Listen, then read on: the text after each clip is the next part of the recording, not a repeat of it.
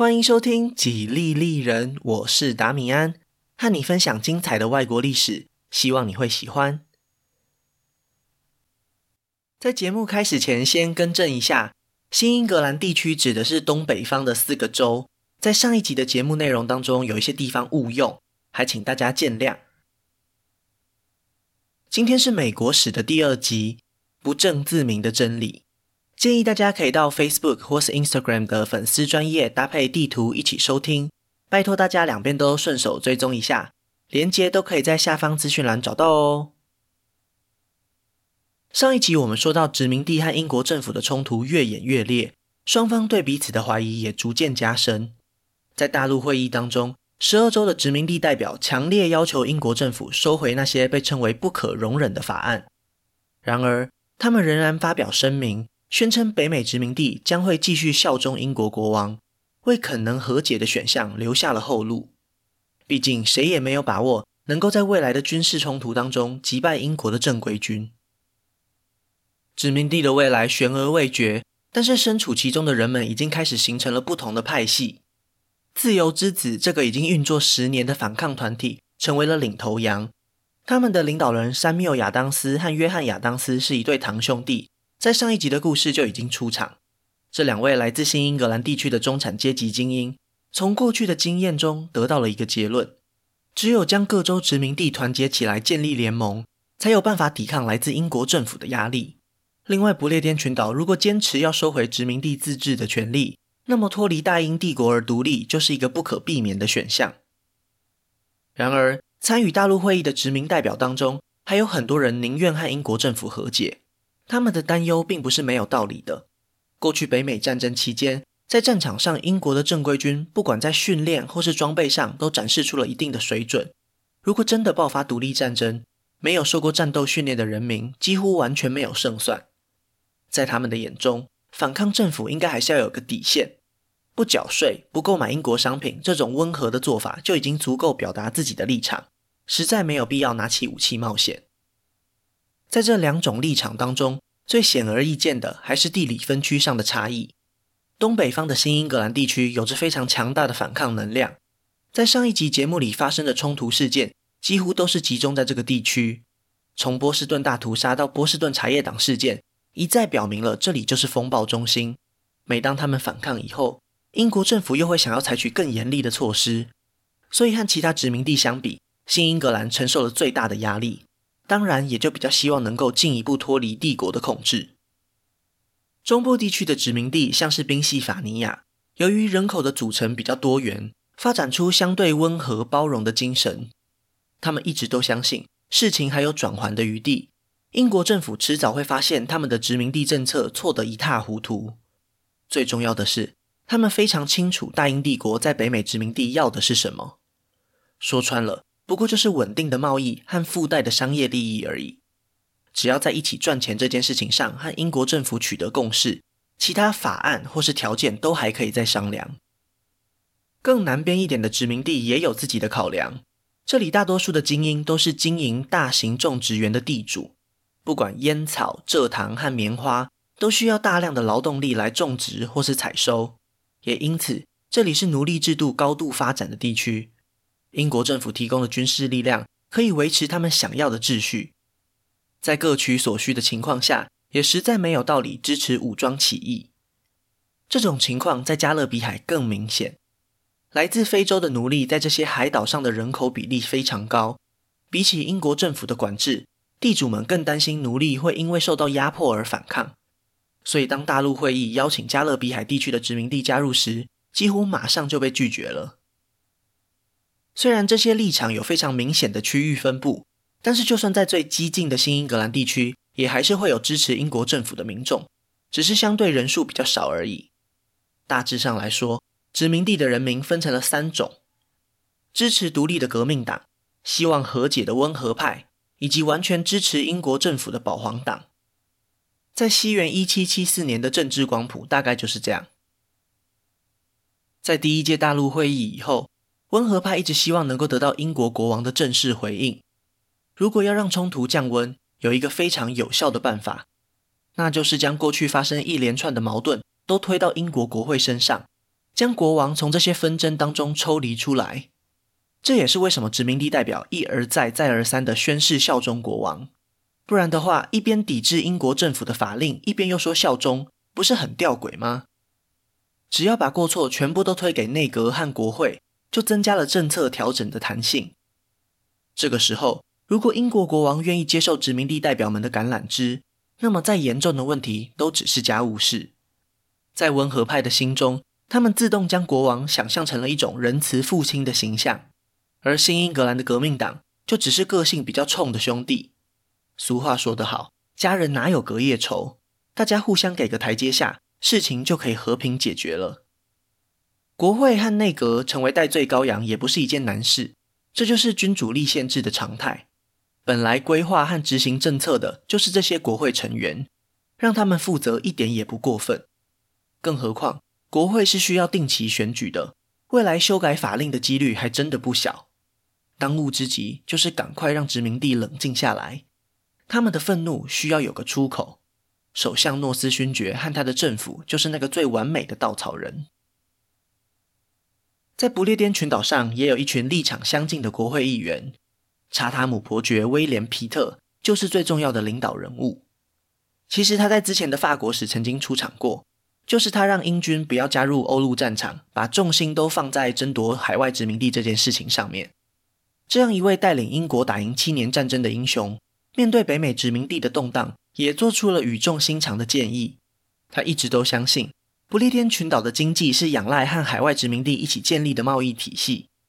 英国引以为傲的海军力量，要用来对付的是其他欧洲国家的竞争者。更何况，他好不容易才抢走了法兰西在北美洲的领土。如果殖民地真的要从帝国独立，那过去二十年的努力，不就全都是白费力气吗？他建议首相撤回驻扎在波士顿的军队，降低随时会擦枪走火的可能性。但是威廉·皮特所属的政党是辉格党，而当时的首相诺斯勋爵却是托利党。这种执政党和在野党的竞争关系，模糊了讨论的焦点。或者换个角度来说，对海外殖民地的态度，正好也是这两个政党之间不能妥协的政策方向。我们很难否认威廉·皮特在这个议题上有他个人的政治考量，但是可以确定的是，事情真的往他所担心的方向发展。而这种局势的变化，是辉格党和托利党都不愿看到的结果。西元一七七五年，英国军队接到来自首相诺斯勋爵的命令，在波士顿附近展开了新一轮的警戒措施，因为有情报指出，马萨诸塞州的殖民地精英已经达成共识。他们要建立自己的民兵集团来抵抗英军的入侵。为了预防更多人民拿起武器反抗，英国政府决定提前一步展开行动，将储存在马萨诸塞州的枪炮和火药全部没收。这样一来，就可以粉碎武装抵抗的野心。英军指挥官也开始搜捕反抗群众的领导人约翰亚当斯。这种打草惊蛇的行为，让民众产生了戒心。就在四月十八号的这天晚上。一名叫做保罗·里维尔的自由之子成员，透过他的人际网络得知了英军的计划。他赶紧快马加鞭，赶到康科德和附近的莱辛顿，因为那里就是马萨诸塞州议会的所在地，以及存放军火的仓库。他的任务就是要赶在英军到来以前，先让大家开始武装起来。几个小时以后，英军按照原定的计划，派遣将近一千人的军队前往康科德执行没收军火的任务。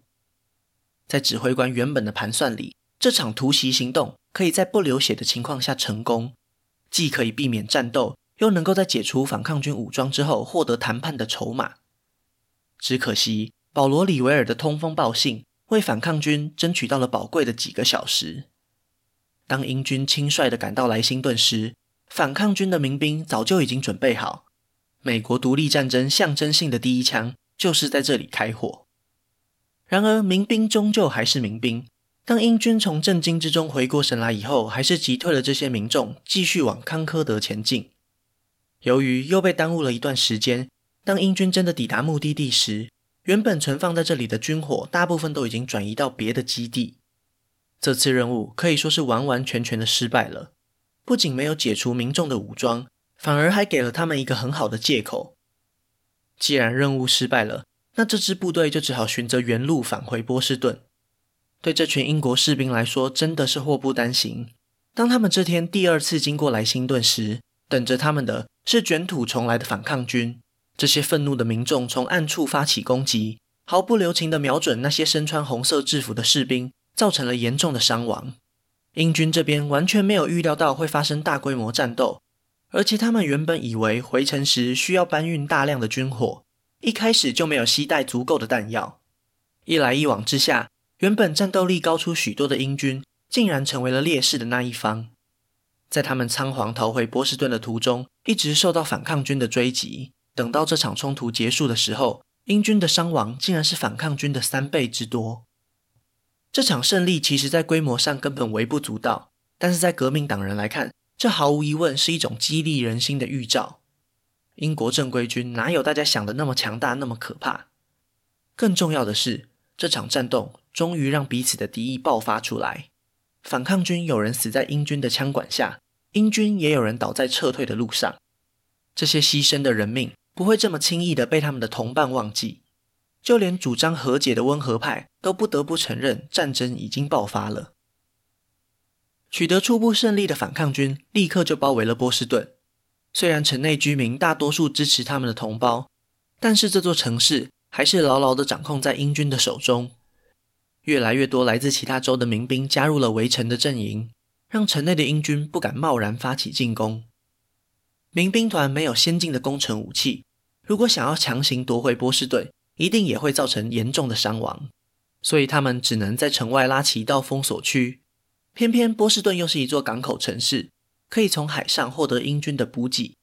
战线就这样一天一天逐渐延长下去。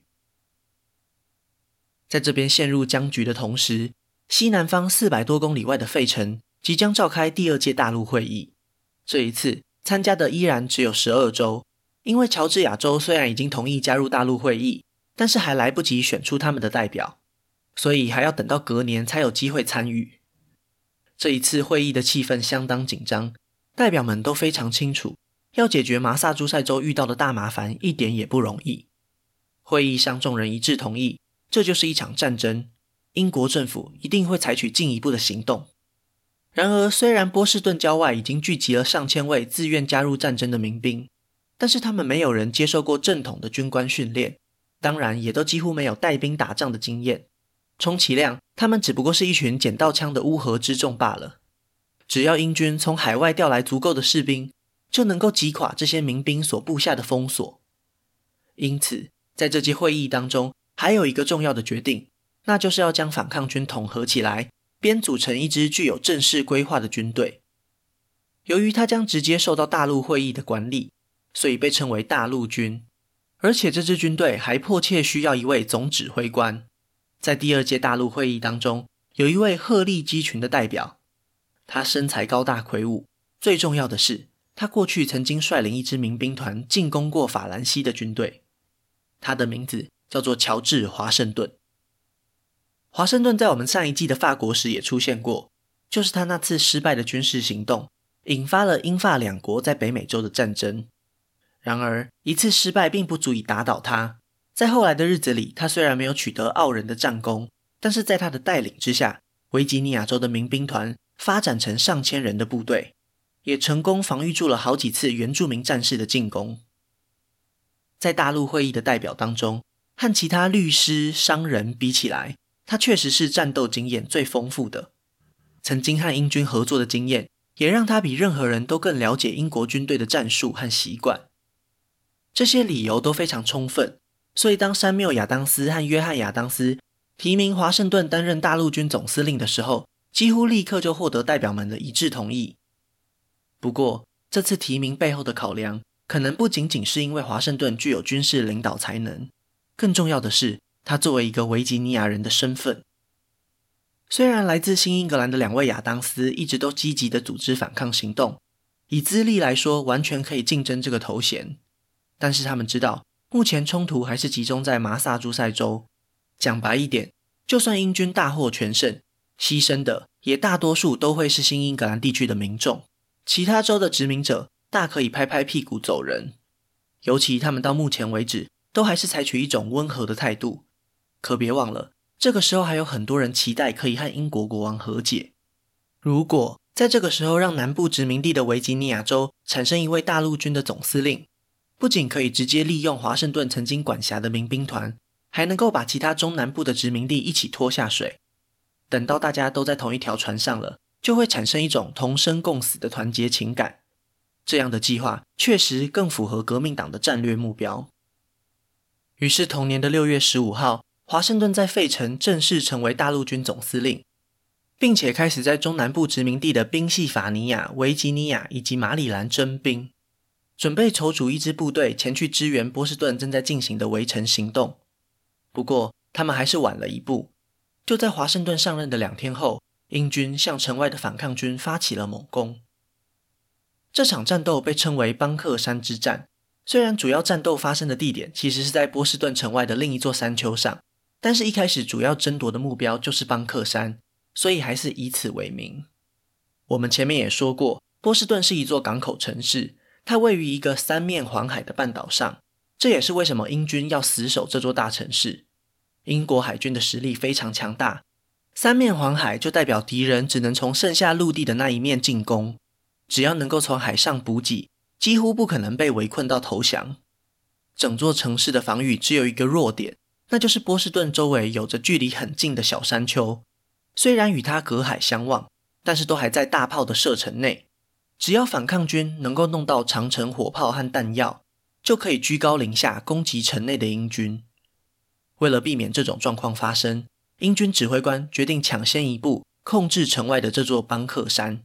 在将近两个月的围城以后，终于还是爆发一次真正的军事冲突了。这场战斗对双方来说都是灾难。反抗军这边是一辆多头马车，在基地大家就已经为了作战计划吵得不可开交，在战斗开始前也没有做好地理环境的侦查。接着，民兵只跟随自己信任的领袖在战场上随意行动，指挥和传令的过程只能用混乱来形容。另一边，城内的英军毕竟还是一支正规军队，并没有出现这样荒腔走板的情况。但是他们打从心底瞧不起反抗军的民兵，以为只要展现出强大的火力，就能够吓跑这群乌合之众。没想到，反抗军虽然在战术上杂乱无章，但是自愿加入战争的他们，却有英军意想不到的勇气。虽然最后英军成功夺下邦克山，不过也承受了极大的损失，他们阵亡了十九名军官。总计伤亡人数超过一千人，这个数字听起来不多，实际上已经是美国独立战争当中伤亡人数最多的一次战斗了。被击退的反抗军只能等待从南方率领增援赶来的大陆军总司令华盛顿。英军这边也因为元气大伤而放弃追击，波士顿围城又再一次陷入了僵局。在远离战场的费城，第二届大陆会议还在如火如荼的进行。革命党和温和派依然没有办法说服对方采纳自己的做法，最后讨论出来的结果就是两种方案同时进行。温和派的约翰·狄金森起草了一份橄榄枝请愿书，对象正是英国国王乔治三世本人。在这份文件里提到，殖民地并不追求独立，只希望在贸易和法律上获得更公平的对待。与此同时，维吉尼亚州的代表汤马斯·杰佛逊也完成了一份武装宣言，传达的对象则是北美殖民地的同胞，告诉他们拿起武器反抗英国政府为何具有正当性。从这两份文件当中也能够看出，第二届大陆会议是在多么矛盾又犹豫的情况下推动时代前进。对这些代表们来说，瞬息万变的局势是他们从未碰过的挑战，唯一能做的也只有见机行事。等待时间替他们找出一条最适合的路线。邦克山之战不久后，战斗报告被送回不列颠群岛上，彻底断送了和解的希望。英国政府发现参战的不仅仅是麻萨诸塞州的人民，还有其他各州派来助阵的义勇军，情况远比他们一开始认为的还要严重。英国国王乔治三世也因为这场战斗，拒绝接受大陆会议送来的橄榄枝请愿书。就在这年的八月二十三日，国王甚至进一步宣布了平叛诏书。他将北美殖民地的人民都视为叛乱分子，命令大英帝国内的所有官员尽力平定这场乱世。温和派和革命党的路线之争，在这一刻就分出了胜负。多年以后，有人问起约翰·亚当斯，他认为美国独立最重要的功臣是谁？他的回答就是英王乔治三世。从西元一七七五年的秋天开始，天平完全倒向了主张独立的革命党这边。英国政府从海外派来了更多的军队，其中甚至还有许多来自欧洲其他国家的雇佣兵。这样的做法再一次戳中了那些温和派的弱点，他们再也没有办法将英国国王视为仁慈的父亲。就连许多原本愿意效忠国王的城镇，也都受到战火无情的波及，不得不加入反叛的行列。在十三州殖民地当中，南北双方的利益冲突也在这年的十一月突然消失。造成这项改变的是一位殖民地总督的宣言。这位名叫邓莫尔的官员，在理解英国国王的平叛诏书以后，认为有必要在殖民地内部征召一批新的战斗力。毕竟国王都说了，要以各种可能的方法来尽快解决叛乱。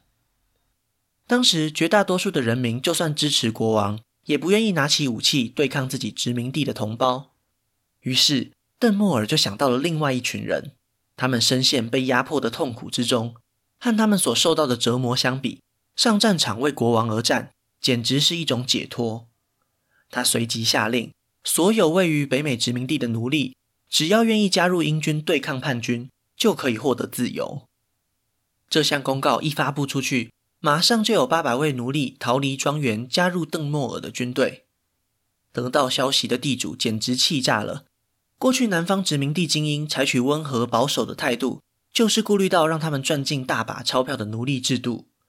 现在英国政府直接破坏他们认为最重要的旧体制，那就是和这些庄园的主人们为敌。中南部地区的殖民地现在完全同意，英国国王就是一个任意剥夺人民财产的独裁君主，只有脱离大英帝国的控制才是唯一的道路。邓莫尔并不是基于人道主义才决定给予这些奴隶自由的，他只是希望能够获得可以立即战斗的人员，同时也提醒殖民地精英：你们所拥有的财产是在英国武力的保护下才安然无恙的。他以为这种方法可以让那些关心财产的地主倒戈，结果却是正好相反。维吉尼亚州直接宣布，未来将直接处决那些想要逃跑加入英军的奴隶。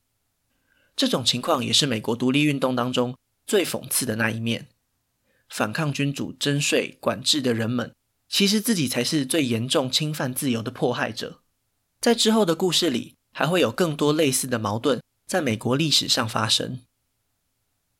到了西元一七七六年的春天，殖民地寻求独立的主张已经列入每个人考虑的选项里。压垮骆驼的最后一根稻草，是一本风行北美洲的畅销书。作者汤马斯·潘恩出生于不列颠群岛上的英格兰，一直到西元一七七四年才移民到宾夕法尼亚，可以说根本不能算是北美殖民地的同胞。但是他带来的影响却是打造新国家最不可或缺的一部分。在班杰明·富兰克林的介绍下，汤马斯·潘恩成功进入了北美的出版界。很快，他就开始记录下自己的想法，将他在殖民地观察到的一切写成一本只有四十七页的小册子。因为内容浅显易懂，而且被作者认为是理所当然的想法，所以取名为《尝试》。然而，书中的内容虽然简单，却直接命中当时殖民地一般民众内心深处最重要的疑问：到底为什么殖民地需要脱离英国独立？在《尝试》这本书当中，扭转了过去温和派所做的一切努力，重新将愤怒转移到英国的君主制度上。书中这样写道。将人区分为国王和臣民，是这个世界上最不自然的事情。让一座岛屿统治整个大陆，更是荒谬。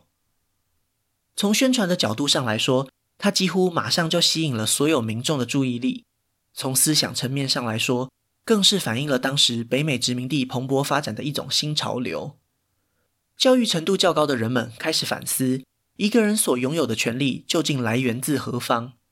它既不是国会制定的。更不是国王授予的，而是出生以后就自然拥有的。唯一合理的来源就是造物主本身。也就是说，这种自然产生的权利理应高于国王以及国会。如果受到侵犯时，就应该挺身而出，捍卫这一切。在出版后的短短几个月内，潘恩的尝试就卖出将近十五万本。如果考量到当时的人口和识字率，可以说是当时出版业的奇迹。几乎每一位可以识字的殖民地居民，都或多或少看过书中的片段，也在某种程度上接受了这个新的共识：殖民地走向独立，只是时间早晚的问题而已。就在新思想慢慢渗透到殖民地社会的同时，战场上也出现了难得一见的转机。几个月以前，华盛顿接管了反抗军，正式将它改造成为大陆军。他引进了阶级制度和相对应的制服，试图建立一套明确的指挥体系。然而，初期的军队在资源和装备上还是大大落后英军，只有明显增加的人数可以替自己壮胆。在波士顿有英军重兵把守的情况下，华盛顿将目标转往加拿大地区的魁北克。虽然在初期取得了短暂的胜利，但是大陆军同时也要防范英军可能发起的进攻，所以并没有办法真的完成什么重要的任务。西元一七七六年的春天，大陆军攻破了一座位于纽约州的要塞，将架设在这里的大炮搬运到波士顿，终于成功在附近的山丘上建立了一个炮兵基地，开始对城内发动轰炸。城内的指挥官。意识到自己没有办法再继续坚守阵地，只好下令全军从波士顿搭船撤退。长达十个月的围城战，这才终于结束了。英军的暂时离开，并不代表大陆军真的获得了胜利。如果从整场独立战争来看，这只不过是一次战略性撤退而已。但是感觉到威胁消失的殖民地代表，却因此获得巨大的勇气。第二届大陆会议当中，学识涵养丰富的几位重量级人物开始演拟一份公开的宣告，不管是对内或对外，都要有一个令人心服口服的说法。对内，宣布独立可以消除人民对于支持叛乱这种破坏秩序的不安情绪，加速团结内部的过程；对外，宣布独立可以争取外国支持。作为一个反抗政府的殖民地，其他欧洲国家很难有理由光明正大的介入。相反的。宣布独立以后，也许就能够和其他外国势力结盟，签订正式的盟约来对抗英国。无论如何，这都将是一份开创新时代的文件，也是欧洲启蒙思想在北美洲生根发芽后结成的果实，或者更精确的来说，是一份大型社会实验的说明书。十三州殖民地独特的背景，让这一切成为可能。汤马斯·杰佛逊就是这份文件的主笔。班杰明·富兰克林以及约翰·亚当斯从旁协助，透过他们慷慨激昂的文字，控诉了英国国王和政府是如何侵犯大家应有的自然权利。其中甚至还有几段关于奴隶制度的激进发言，最后在其他委员的审查之下被删除。然而，字里行间隐含的那种精神和思想却被保留下来，在未来被无数的后人反复咀嚼，甚至拿来当作推动社会改革的根据。深远地影响了美国历史的发展。西元一七七六年的七月，殖民地代表们在费城的大陆会议上齐聚一堂，终于通过决议，让十三州殖民地和大英帝国断绝关系，建立起自己的政府和国家。同时，他们也发布了独立宣言，将它分送到殖民地的各个角落。在纽约，国王的雕像被推倒、融化，做成战争所需要的子弹。大陆军就驻扎在这里，等待即将到来的挑战。东边的大西洋海面上，大英帝国的米字旗迎风飘扬，一支更强大的军队正航向这个新诞生的国家。华盛顿将军看着手中的独立宣言，那一段最有力量的文字，说明了他为何而战。我们认为下面这些真理是不证自明的：人人生而平等。造物主赋予他们若干不可剥夺的权利，其中包括生命权、自由权以及追求幸福的权利。那今天的故事就先分享到这里，下一集我会分享更多属于美国的故事。如果喜欢我的节目，可以顺手按下关注或追踪，也拜托大家到 Apple Podcast 和 Spotify 帮我评分留言，这会对节目有很大的帮助。另外，如果想要透过行动支持我继续制作节目，在下方资讯栏也可以找到小额赞助的连结哦。